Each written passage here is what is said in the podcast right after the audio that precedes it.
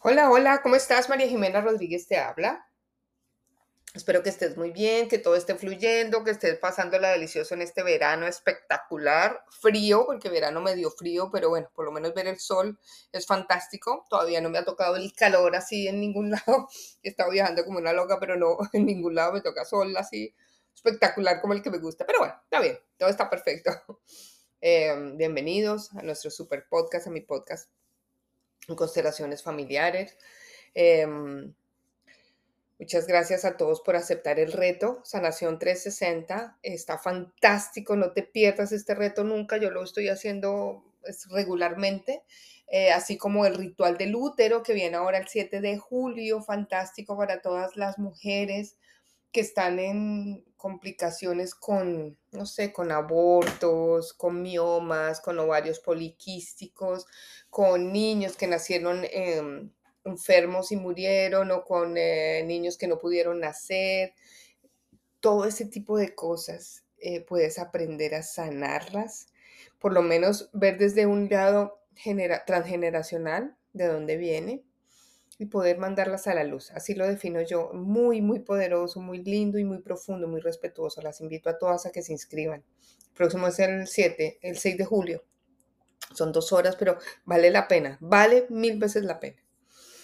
Y bueno, el día de hoy les quiero hablar de algo que a mí me encanta y que se me había olvidado. No sé, como que cuando ya lo tienes de alguna forma tan estructurado, pues ya no hablas de eso, pero me volvió a llegar en estos días que estoy con el tema de terapia Gestalt. Gestalt em, en alemán quiere decir como inclusión, como todo lo holístico, como que le doy un lugar a todo, digámoslo así, es una rueda, es una rueda, un círculo perfecto, o sea que cierra todo, todo se incluye. Tiene mucho que ver con constelaciones, la, la Gestalt. Y, y estoy en eso ya hace rato y me encanta además porque es que te da unas herramientas increíbles. Pero esta semana hablamos de la escucha. Ya desde hace varias semanas, no es una semana, ya varias, ya un mes largo trabajando la escucha, la escucha, la escucha. Y yo entiendo que nosotros eh, podemos escuchar desde muchas formas. Cuando tú estudias psicología, te, pues de alguna forma te enseñan a escuchar al otro, a ser empático, a tener un, un rapport con el otro, en fin, o sea, em, cuando estudias coaching también hablamos de la escucha, de la eh, escucha activa de los tres niveles de escucha, ¿no? De el nivel básico, donde yo solo escucho y te miro, o no te miro, pero te escucho, pero tal vez no te escucho, sino solo te oigo.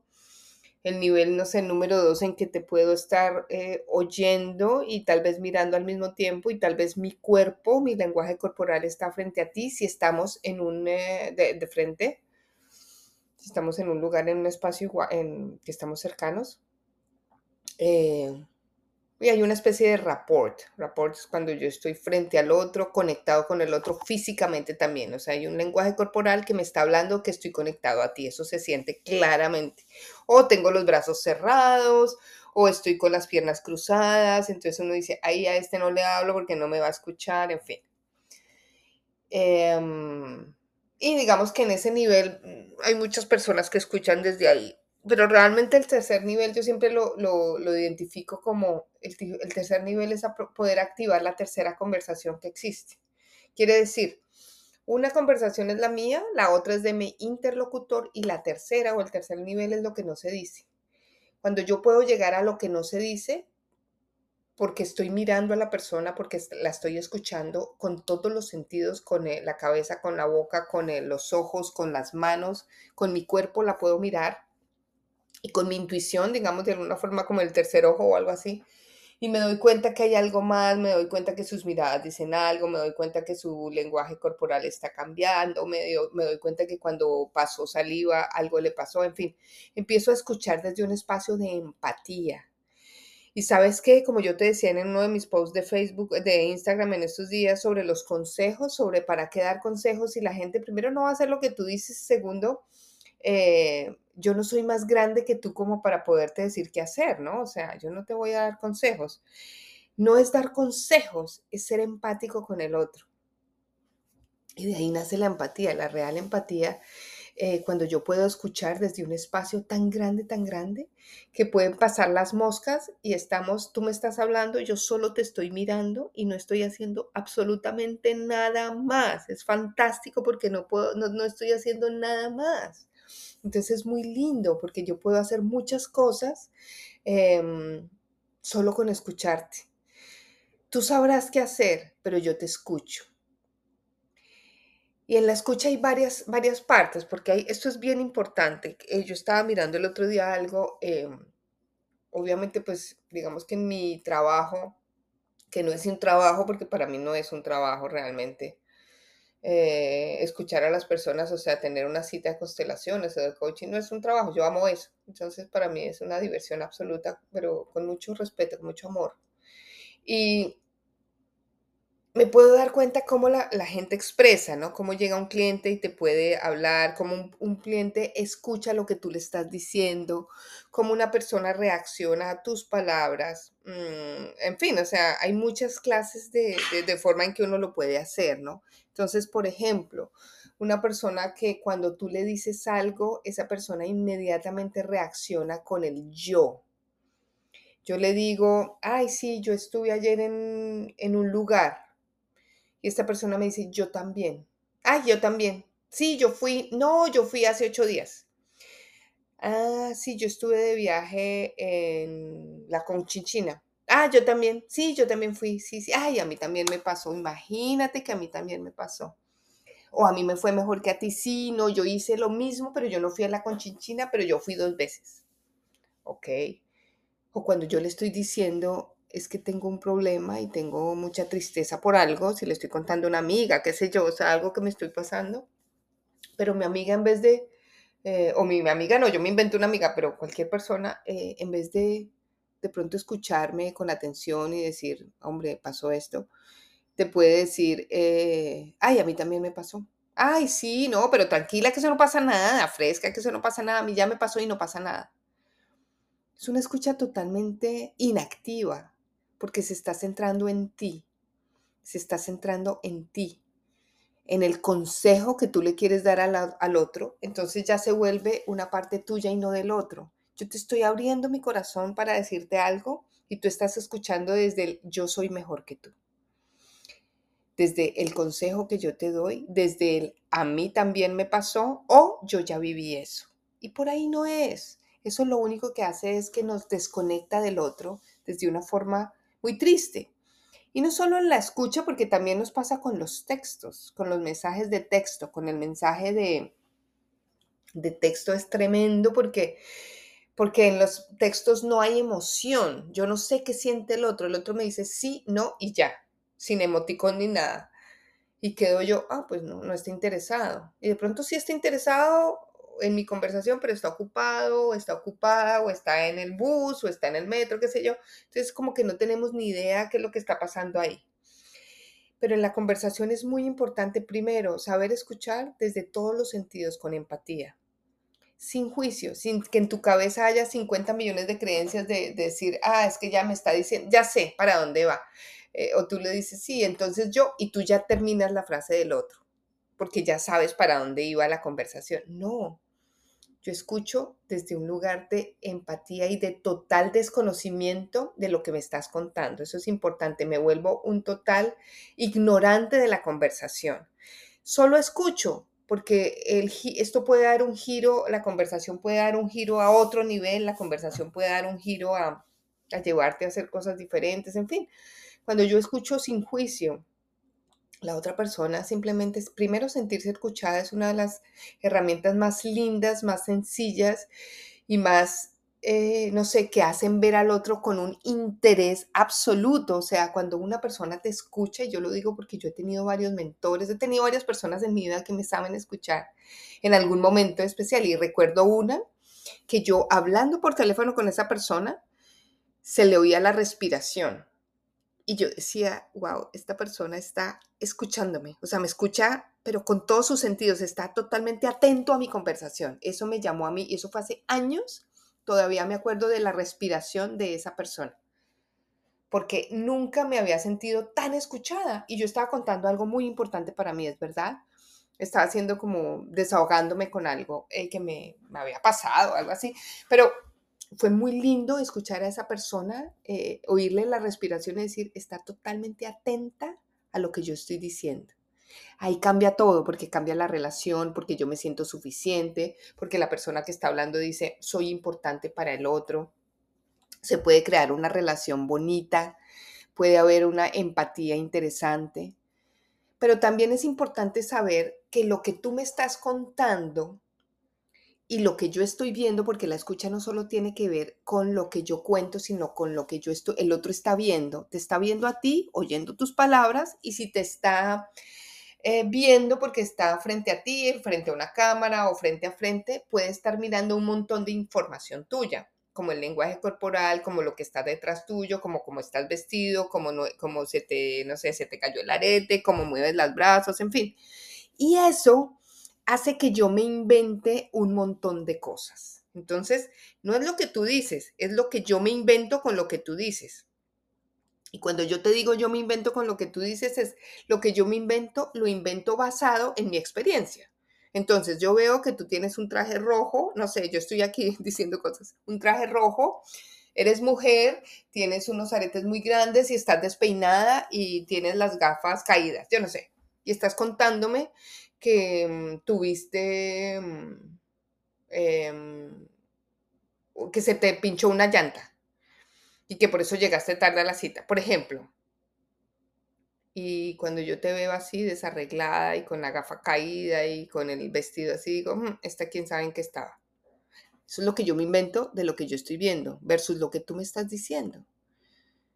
No tiene nada que ver lo uno con lo otro. Lo uno tiene que ver con mis creencias, lo otro tiene que ver con la otra persona que me está diciendo. Para yo corroborar si es cierto o no, se lo tengo que preguntar. Tengo que devolverle la pregunta, tengo que ir a la fuente y preguntar si eso es verdad o no. Entonces yo le puedo decir, óyeme, Clarita, ¿cómo estás?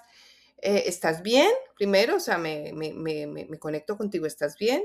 Tranquila, ¿no? Tranquila, si llegaste tarde, llegaste tarde, ¿estás bien? Lo primero, sí. Ah, bueno. Eh, óyeme, perdóname, mira, tienes, eh, te pasó esto, te veo que estás como muy, no sé, que se te cayeron las gafas, que estás como desarreglada, que en fin.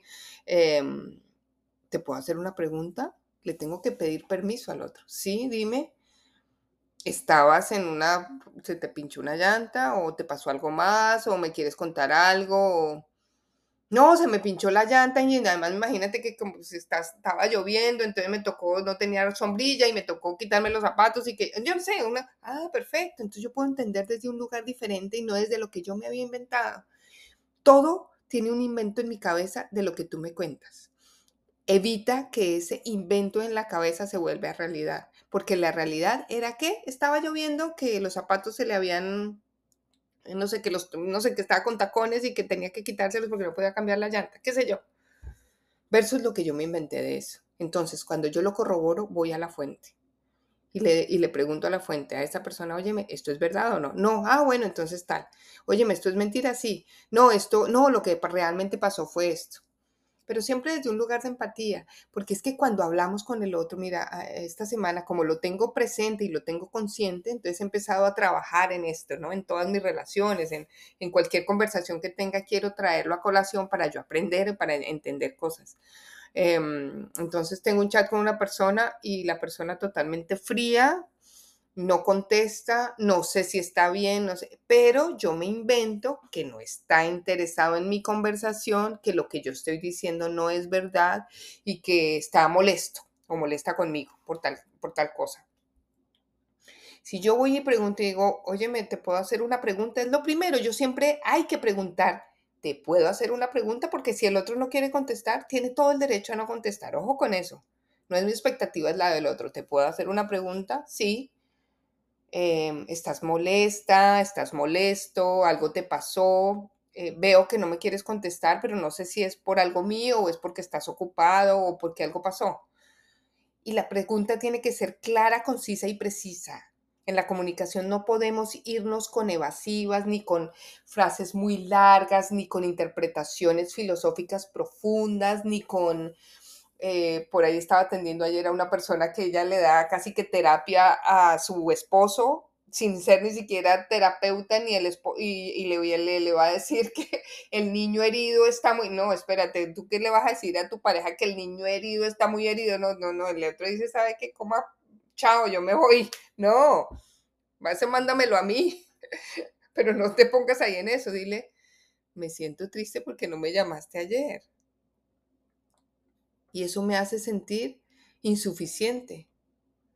No me llamaste, me quedé esperando, perdí una cita, me hace sentir insuficiente que no soy valiosa para ti. Además, creí que te había pasado algo porque me habías quedado de llamar. ¿Cuál es el pedido concreto? El pedido concreto es, ¿te podría pedir algo? Sí, me podrías, eh, me podrías decir que... Mm, ¿Te podría pedir algo? Sí. ¿Me podrías eh, la próxima vez avisar que no vas a poder si no puedes cumplir la cita? Sí, sí te podría avisar. Perfecto. Yo me comprometo contigo a que no te vuelvo a hacer este pedido. Tú lo cumples y yo ya me olvido de todo porque no me puedo quedar con él. Es que tú no me llamaste ayer. Es que tú no me llamaste ayer porque no hay cosa que ya mine más la relación que eso. Si yo hago el pedido claro, conciso y preciso, voy a la fuente, hago la pregunta que es directa, clara, sin anestesia. Es que las preguntas son sin anestesia, con amorcito sí, pero directas. Eh, y termino ahí y le, y le digo a la otra persona, ¿te puedo hacer un pedido? Y yo te digo a ti, ¿cuál es tu pedido para el otro en tu forma de escuchar y en tu forma de comunicar? ¿Cuál es tu pedido? Tu pedido es, necesito o me gustaría que me llamaras más a menudo. Mi pedido es que me, me, siento eh, que tengo mucho trabajo y que, usted me está dando demasiado trabajo para mí. Le, pido o, mi, pedido para ustedes es que no me dé tantos informes para hacer en la semana. Eh, o sea, tiene que ser muy claro, muy conciso y muy preciso. Y usted se compromete, tú te comprometes a que lo vas a cumplir. Entonces, escucho al otro, primero desde una forma muy empática. Segundo, si no entiendo algo, voy a la fuente y le pregunto de nuevo, yo me inventé esto, pero no sé si es cierto. En vez de quedarte con esa pregunta, en vez de preguntarle al otro, eso también lo vi, que de pronto cuando tú no estás muy claro con una conversación que tuviste o le preguntas a esa otra persona, ¿tú qué crees? Entonces ya estamos metiendo a un tercero en el teléfono roto de la, la, otra persona te va a contar de acuerdo a sus creencias lo que cree y lo que pasó. No, hay que ir a la fuente directamente y preguntar, óyeme, em, ¿estás bien o no?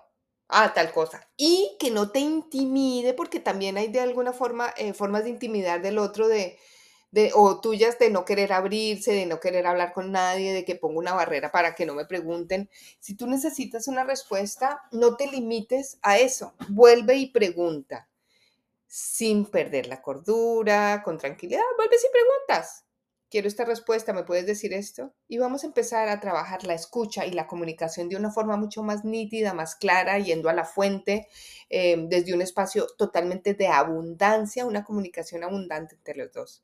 Así que te invito a que esta semana trabajes con tu comunicación. ¿A quién no le estás preguntando lo que tú crees que está pasando? ¿Cómo te quedas callado? Y sobre todo, ¿Qué estás interpretando de todo lo que pasa en la vida. Porque todo tiene una interpretación para ti y seguramente esa es totalmente incorrecta. y puede que sea correcta, pero sabes que cuando preguntas y te dicen sí es así, ah, bueno, listo, pues ya lo lograste y ya lo entendiste.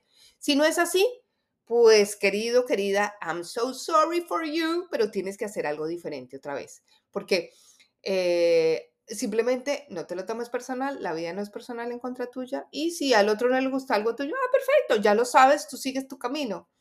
En vez de preguntarte a ti o al mundo entero qué fue lo que pasó y nunca supe. Así que de una te invito a que vayas directo al punto, directo al grano, ve a la fuente, pregúntale al otro y cierra el capítulo o abre otro capítulo nuevo con una mejor versión. Bueno, te invito, ya te dije, al ritual del útero, fantástico. Nos vamos a ver en, en el, 7, el 6 de julio a las 7 de la noche. Inscríbete en mi página web mariajimenarodríguez.com. Divino ese ritual. Y felicitaciones a todos los padres por haber tenido un día al padre. Muchas gracias, los honro, los bendigo, los quiero y gracias por ser padres.